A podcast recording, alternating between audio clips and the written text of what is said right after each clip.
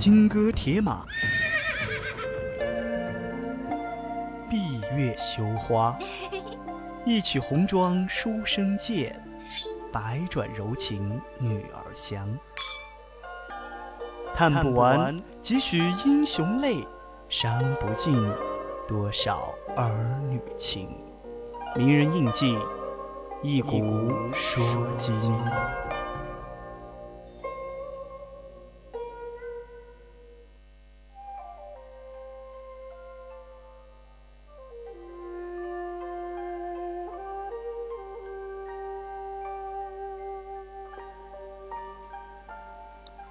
青春调频与您共享，亲爱的听众朋友们，晚上好！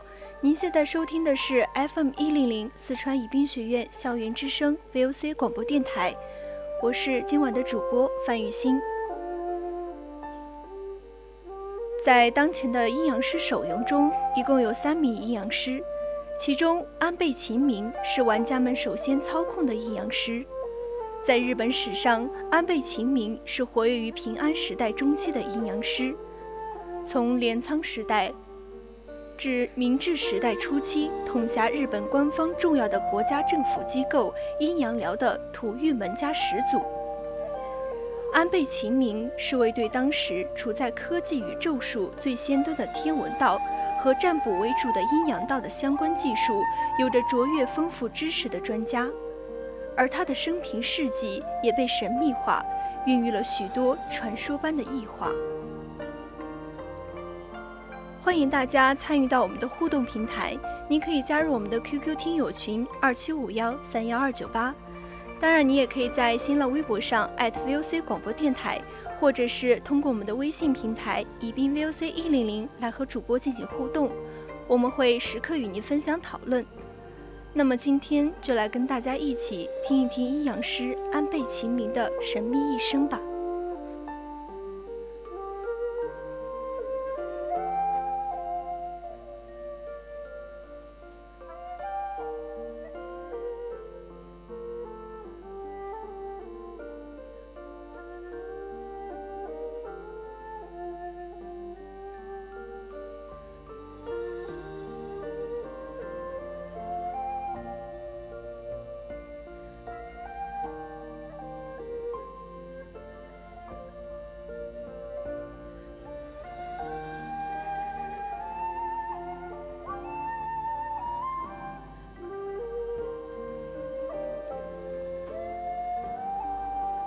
安倍晴明生于摄津国阿倍野，也就是如今的大阪市阿倍野区。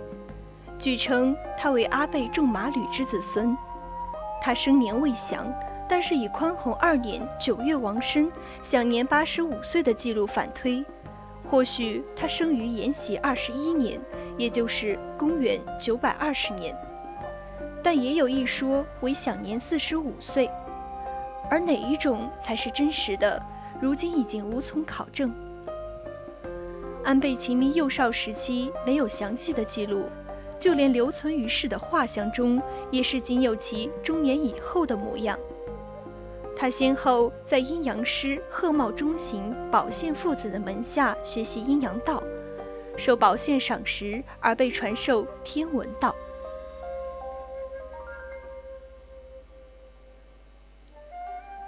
关于安倍晴明的确实记录出现在公元九百六十年，当时村上天皇任命当时还是阴阳柱的晴明占卜。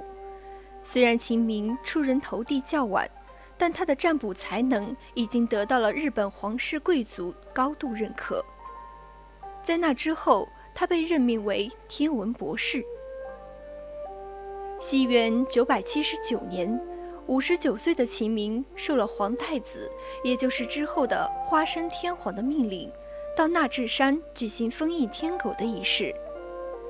从那时起，秦明似乎得到了花山天皇的信赖。记录中详细的记载了秦明执行阴阳道仪式的情况。花山天王退位后，秦明也得到了一条天皇和藤原道长的高度信赖。这可以从藤原道长的日记《玉堂观白记》和其他贵族的日记中得知。身为阴阳师极负盛名的齐名，担任过左权大夫、官仓院别当、魔守墨等重要职位，地位也因藤原道长的信任和顽强的办事能力一路攀升，至从四位下，直至受赐法清院，成为平安时代阴阳师一个不可逾越的高峰。安倍晴明虽然一生著书无数。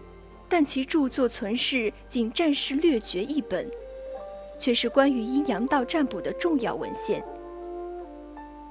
安倍晴明所处的平安时代是一个高层外表文治和平，而内部却充满了肮脏的贵族权力斗争的时代。由于当时公家统治的无能，造成了底层人民生活的痛苦。在这种恶劣的情况下，底层的人民产生了“我为什么而活着”的疑问，而高层的有能者和权力失败者也有着“政局江河日下，如何才能挽救”的疑问。于是，在这种情况下，各类负面的情绪充斥了一个时代，与之俱来的便是怨灵的出现。而同这些危害人类的怨灵对抗，就是阴阳师们的工作。再加上当时日本京都遭遇了前所未有的天灾人祸，大地震、大火、洪灾等情形不断涌现，因此人心惶惶，鬼神之乱甚嚣尘上。不仅上位者言之凿凿，连百姓间也流行起来。贵族们对方位日期的吉凶之说深信不疑，每逢出门均要挑日子、挑方位。一有疾病灾祸，就拖延鬼怪生灵作祟，或碰上百鬼夜行等不洁之物。因此，当时的贵族熟知阴阳道的各种禁忌，严格遵守其礼仪及法令。就连起床、洗漱等日常生活琐事，都有相应的禁忌。而朝廷行事的吉凶，也要依照这一原则。所以说，当时的阴阳道不但在国家拥有专属的部门——阴阳寮，同时也影响着国家政策的实施。这一时期的阴阳道，不再是一种单纯的以禁忌和咒术为主的信仰。而是具有一定的政治意义。阴阳师因此作为平安时代的国家公务员而活跃于政治舞台上。安倍晴明是历代阴阳师中最优秀、最杰出、最伟大的一个，他的能力远远超于任何一代任何一个阴阳师。从野史《今昔物语》的记载来看。秦明在出生的时候就曾经看见平依在其女佣身上的灵灵体。根据《宇治十一物语》和《古世谈》的记载，秦明的正体是位有很高道行的高僧的转世，在修业中又获得了操控鬼神和精灵的能力。更有传言说，秦明幼年时曾在夜行时察觉到百鬼出行。而不经意救了当时掌管阴阳寮的主祀鹤茂忠行一命，由此鹤茂忠行发现了他的天性资质，开始把他作为爱徒进行熏陶，并将阴阳道悉数传授于秦明。另外，秦明的两个儿子吉昌和吉平也被任命为天文博士和阴阳头物。安倍家族也在秦明这一代成为能跟师傅中行的鹤茂一族相提并论的阴阳道世家。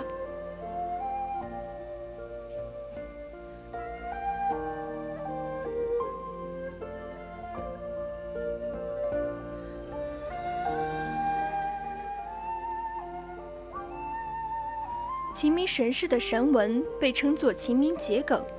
是秦明公独创的阴阳道中祈祷符咒的一种，代表象征宇宙万物的天地五行无灾无邪。各地都有向其祈愿、将其随身佩戴的习俗。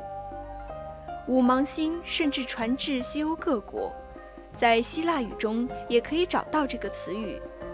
各国军队相信此星可以避弹防身，并当作护身符使用。日本陆军将校的帽子上也镶有此纹，而秦明神社的护身符门符上均画有此印。每年的九月二十六日是安倍晴明的忌日。现在，京都市上京区绝川通一条上秦明町的秦明神社有每年的祭祀活动。一场一千年才一次、大阪筹备五年的祭典，将从九月二十三日秋分起，到九月二十六日晴明公祭日，进入活动最高潮。这也是晴明迷赶上千年祭热潮的最后机会。大阪阿倍野的晴明神社正是传说中晴明的出生地，而零五年九月二十六日。正是他一千回的忌日。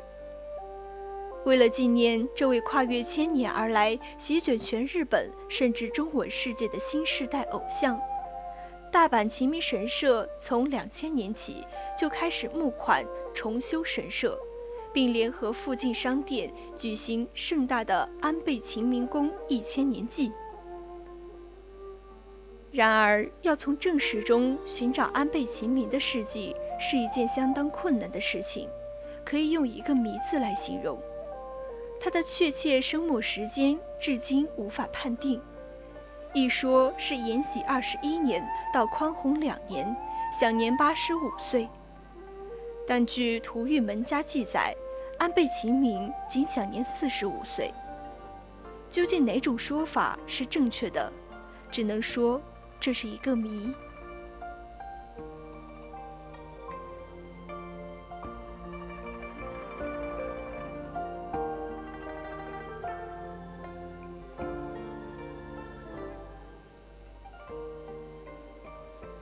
秦明不但拥有收妖伏魔的能力，还能听懂鸟语，召唤式神为自己做事。六任侍盘中，代表十二方位的神将，皆为秦明召唤的十二神将，他们完全服从并保护其主人。但因相传秦明的妻子害怕鬼神的形貌。秦明便将这些式神隐藏在宅地附近一条立桥之下，现今仍坐落于京都一隅的这座小桥。当时人们相信，分离人类生与死两边的边陲地带就是在这儿，而现实欲望所丧命的怨灵和鬼魂，若是闯不过立桥的分野，到达冥界，就只能在世上继续徘徊。有关秦明除妖的事迹不胜枚举，其中最为人津津乐道的是九尾狐与杀生石的故事。九尾狐是专门幻化成绝色美女迷惑君王的妖怪，他在夏桀时化身为媚喜，在商纣王时化身为妲己。当商朝灭亡时，他被齐太公姜子牙追杀，被迫来到日本。自称玉藻前，赢得了鸟羽天皇的宠爱与信任。后来天皇得了怪病，倒卧病榻，大臣们开始怀疑他，请安倍晴明暗中对他进行调查，终于将玉藻前的真面目曝光。玉体康复的天皇恼羞成怒，下令追杀玉藻前，最后。他被秦明擒杀，但其野心和执念仍以杀生石的形态保留在纳须野，时时刻刻等待着报复时机的到来。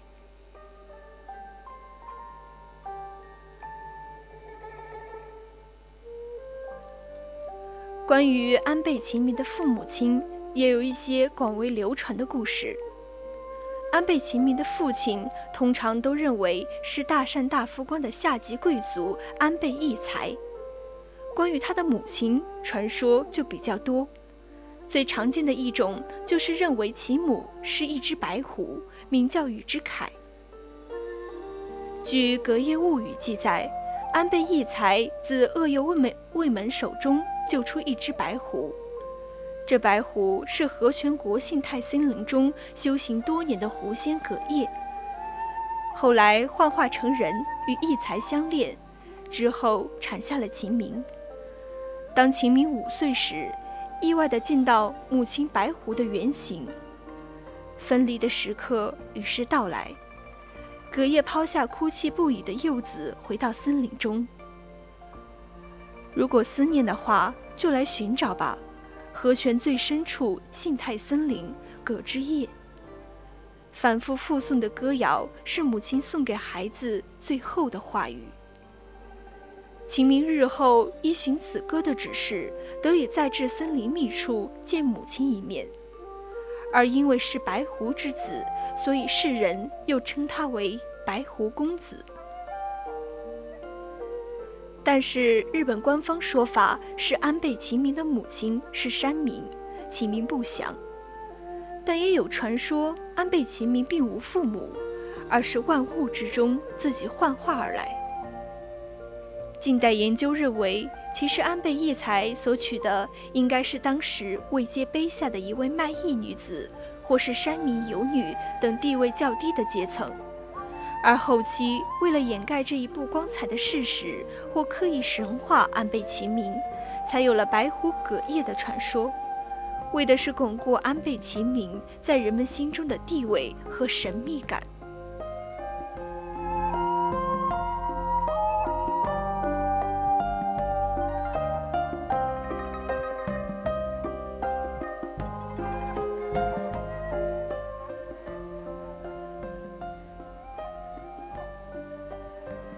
安倍晴明是日本古代著名的阴阳师，在众多的传说以及书籍记载中，只要提到阴阳道这个名词，首先让人联想到的便是那犹如晨星般闪耀的人物安倍晴明。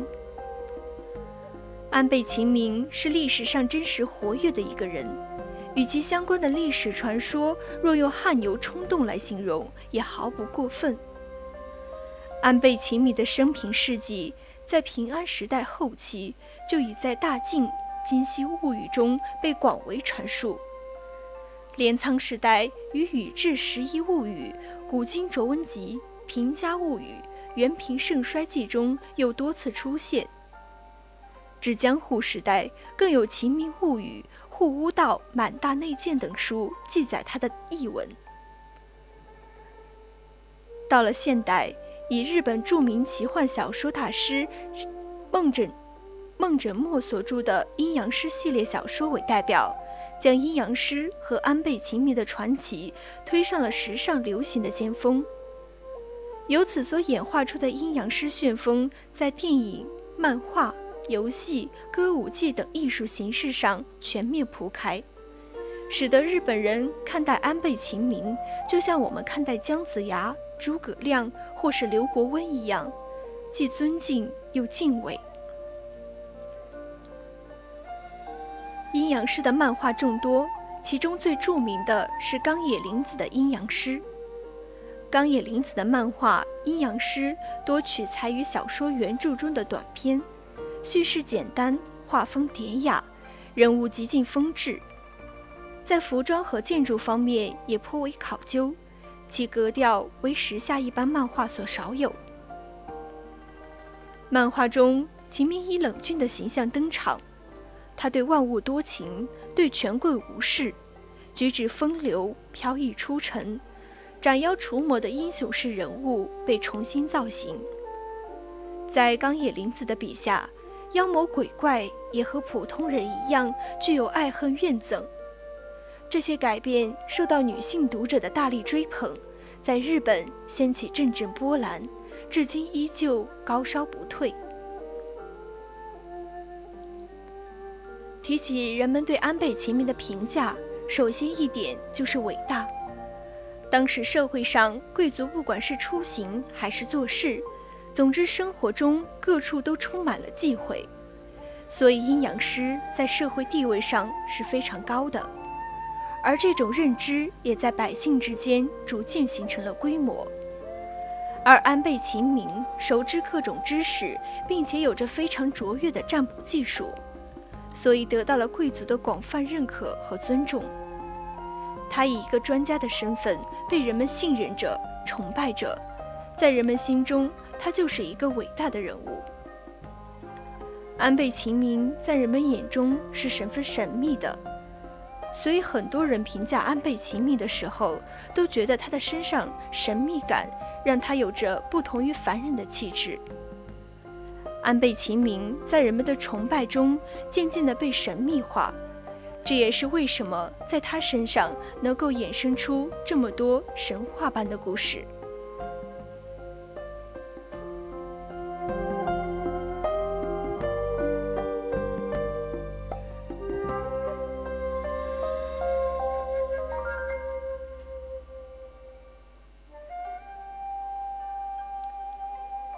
的名人印记到这里就要和大家说再见了，希望大家喜欢今天的故事。更多精彩内容，我们下期再见。